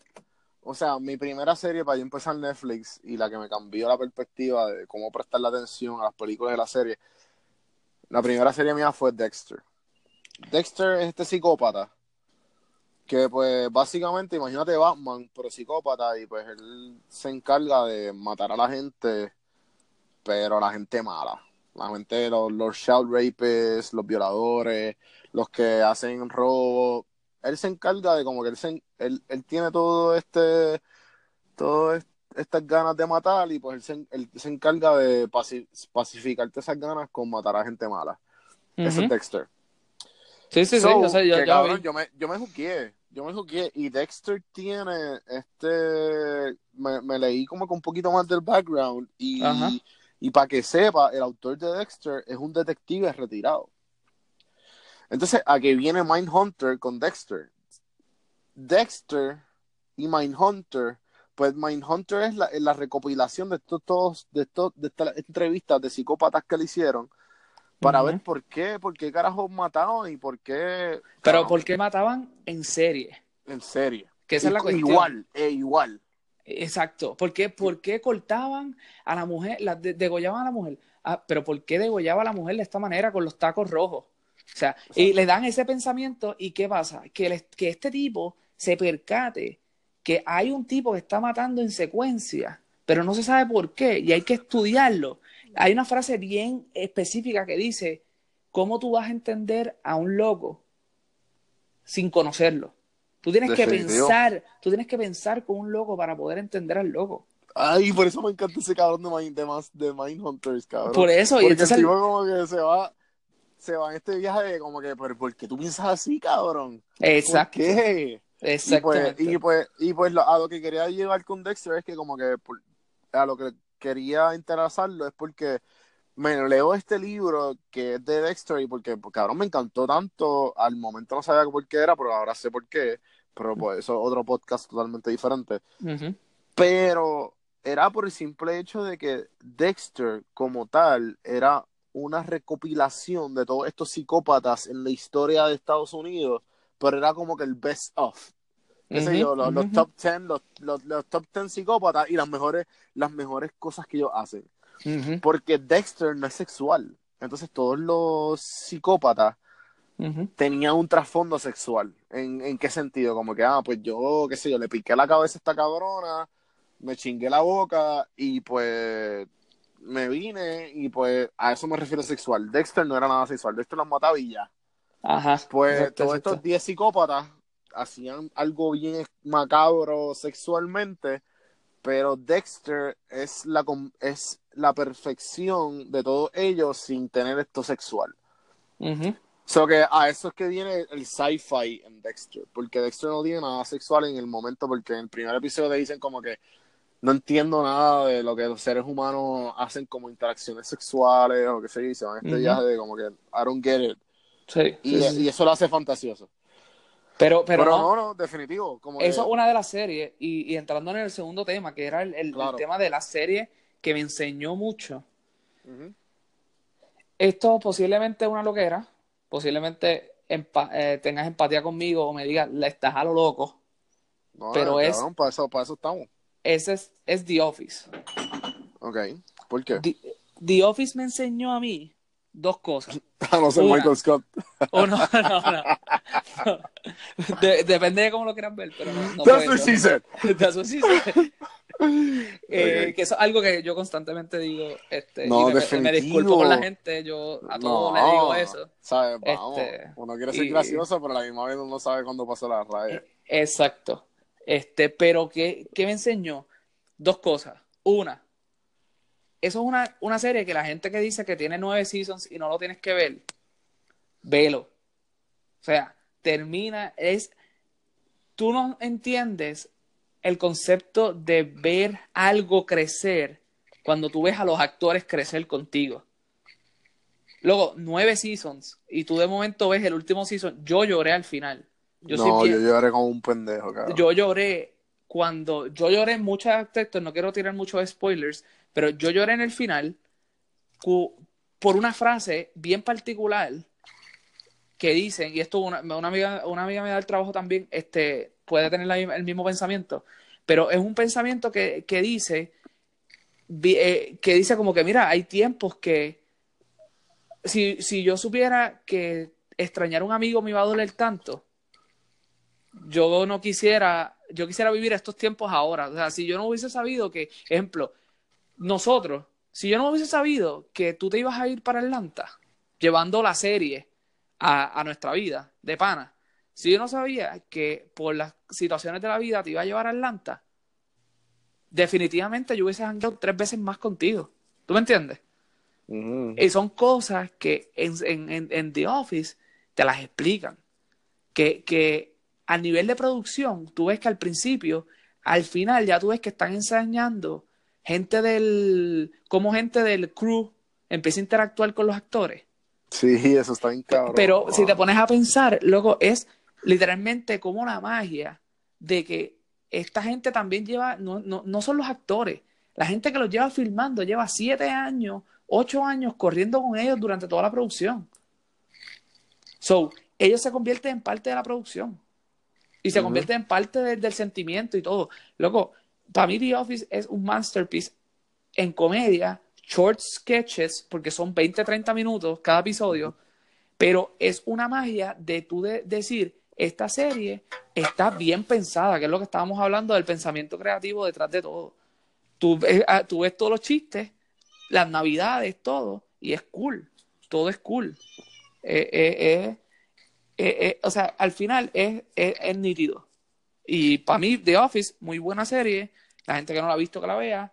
Y te va a enseñar mucho. Te va a enseñar mucho de, de la vida, de cómo pasa el tiempo. Y que al final, you're there. You're En not- verdad. o sea, no estás ahí más, pero tienes que aprovechar momentos porque después vas a ver tu vida. Que hay un- una, una frase que lo dice eh, Pam, que dice: Yo no terminé la serie.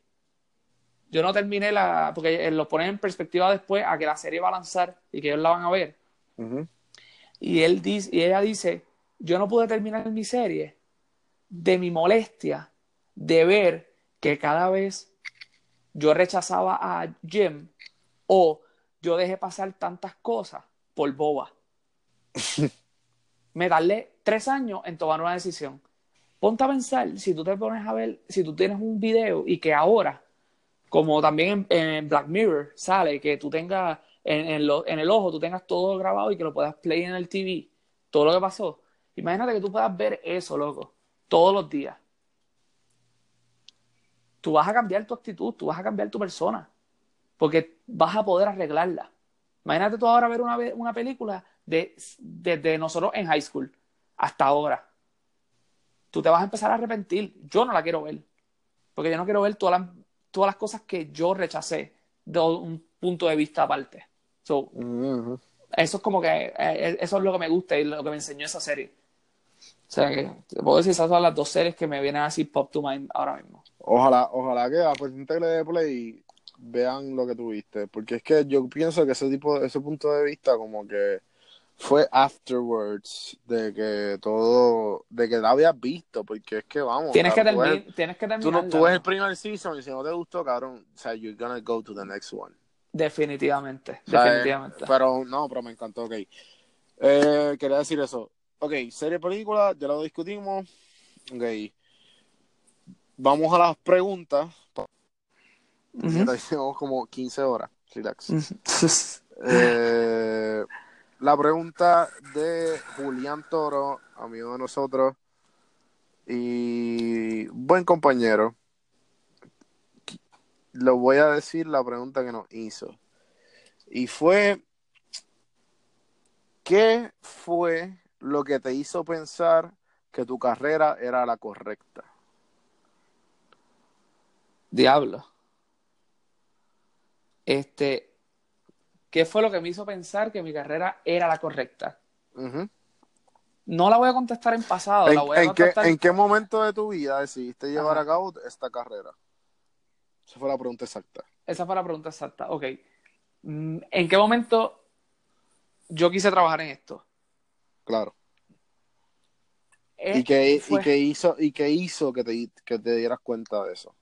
¿En qué momento y qué hizo? Esa, es la última pregunta. La realidad es que yo, yo empiezo en la publicidad y lo más que me gusta de la publicidad, este, o lo que, o lo que estoy trabajando ahora mismo, es que yo estoy estudiando, yo estoy constantemente, estoy al día, estoy con la tecnología y todo.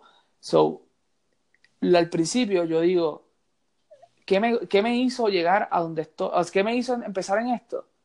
Las comunicaciones en, en particular. Luego, porque todos los días había algo nuevo que hacer. O sea, eso de que yo tengo que ir a, hacer algo, a hacer lo mismo todos los días, yo no podría. Yo necesito un trabajo dinámico.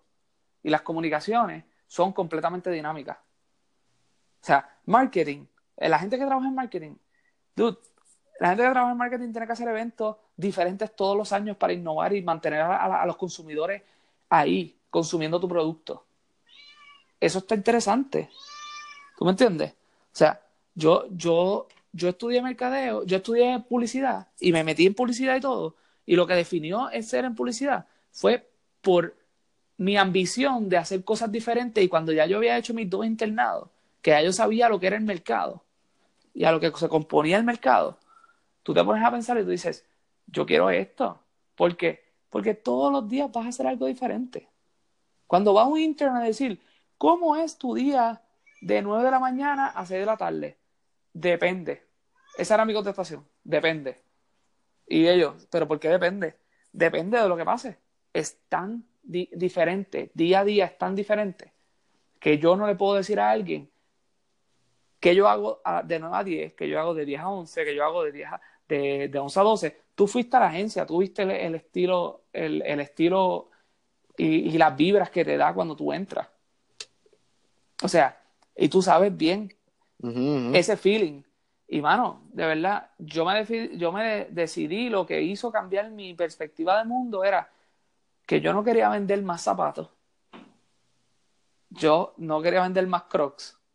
No era porque no me gustaba ese trabajo, me gustaba vender, pero yo no quería seguir vendedor porque yo me terminaba de graduar y yo tenía una ambición de entrar a la industria. Conseguí mi puerta, entré por ahí, empecé a trabajar, logré lo que soy ahora mismo y, dude, o sea, ¿por qué publicidad? ¿Por qué comunicaciones? Es tan y tan y tan y tan variado que hoy yo puedo estar haciendo un análisis competitivo eh, digital de cómo están la- los social media de la competencia versus los míos, pero por el otro lado yo puedo hacer, al otro día tengo una filmación en Rincón, pero después tengo un happy hour con influencers. Pero después tengo, o sea, es tan, es- todos los días se hace algo tan diferente que ese debe ser el trabajo, ese debe ser el futuro trabajo para todo ser humano. Hacer cosas que no te aburran. Te pregunto, esta pregunta, esta pregunta es mía.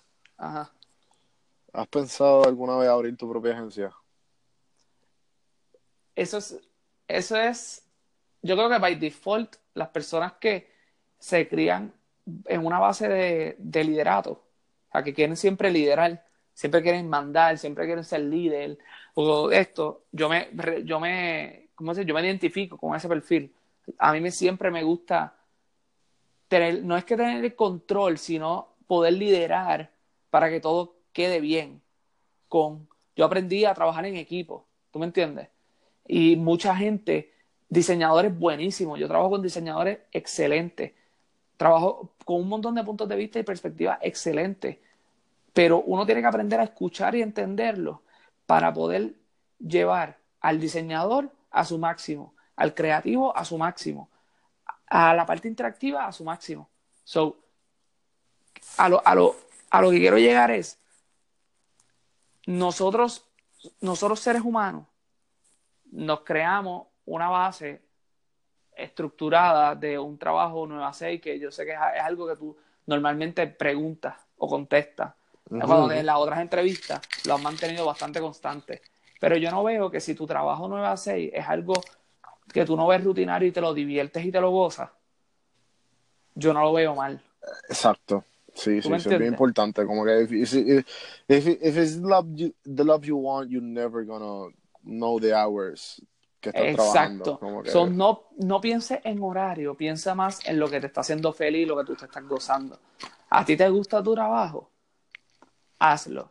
Yo, a mí me gusta mi trabajo. ¿Quiero abrir mi propia agencia? Me encantaría abrir mi propia agencia porque me encantaría liderar un equipo de gente que yo poder, si yo tuviese los chavos del mundo, loco, ahora mismo, tú me dices a mí, guacho se pegó en la lotería. Pero hay gente, pero hay gente que ha pasado, pasado, que ha pasado las agencias de cero, cabrón, buena vibra.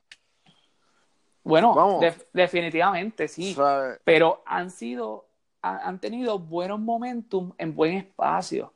Se han tenido que fajarlo, se han tenido que eh, esto, pero dime tú, en el momento que Buena Vibra lanzó, para ese momento, y estaría bueno que podrías entrevistar a Max o a Emil, te puedo poner en contacto con ellos, son muy buena gente, este, a nivel personal los conozco a ambos, este, y tú le puedes preguntar a un Max, cuando ellos estaban creando, ¿qué otras agencias de eventos habían en Puerto Rico?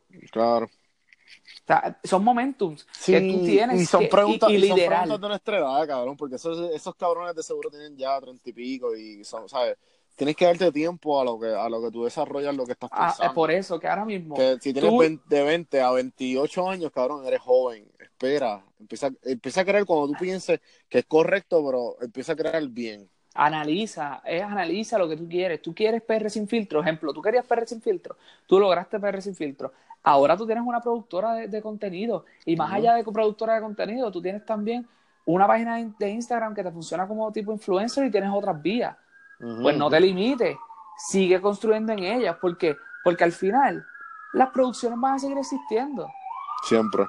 Tú, me vas tú vas a hacer, tú le puedes hacer, eh, para que la gente entienda un poquito el contexto de la publicidad. La publicidad va desde un billboard hasta el, el video que está en Victoria's Secret de las Angels bailando hay gente que se dedica a hacer eso en Gap, en Old Navy, en HM, que son específicos, que se trabajan nada más para hacer videos de producidos para tiendas. Dude, hay un universo de cosas para hacer, pero tienes que pensarlo, analizarlo y, y, tirarte la misión. Claro, necesitas chavo para invertir, como te estaba diciendo, si yo tuviese los mejores, yo tuviese el mejor dinero del mundo, yo tuviese la cantidad eh, ideal, yo cojo mitad, la meto inversiones y la otra mitad, que sea bastante sustancial, yo contrato por lo menos por un año. Por un año, yo contrato a las mejores, a las mejores mentes que yo considero que merecen estar trabajando todos juntos. yo hago eso. Porque, yo hago una, experiencia. Yo hago una agencia y digo, yo quiero este creativo, yo quiero este copywriter, yo quiero este director, yo quiero este productor, yo quiero esto. Los meto todos en un mismo lugar, luego, y yo literalmente financeo todos sus sueldos para que simplemente esas mentes se junten. Y ya. Y, y, vas a estar volando en canto. Quizás vas a tener un, ego trip brutal porque todas las mentes de las mejores tú las metes en un mismo lugar y se pueden chocar. Pero pero tú como, tú como persona vas a empezar a entender un montón de contexto cuando los veas todos hablando y discutiendo sobre la mesa, tú vas a, vas a absorber tanto que luego hoy día, hoy día yo puedo hacer, todo el mundo puede hacer una estrategia después que entiendas cuál es el concepto de la estrategia.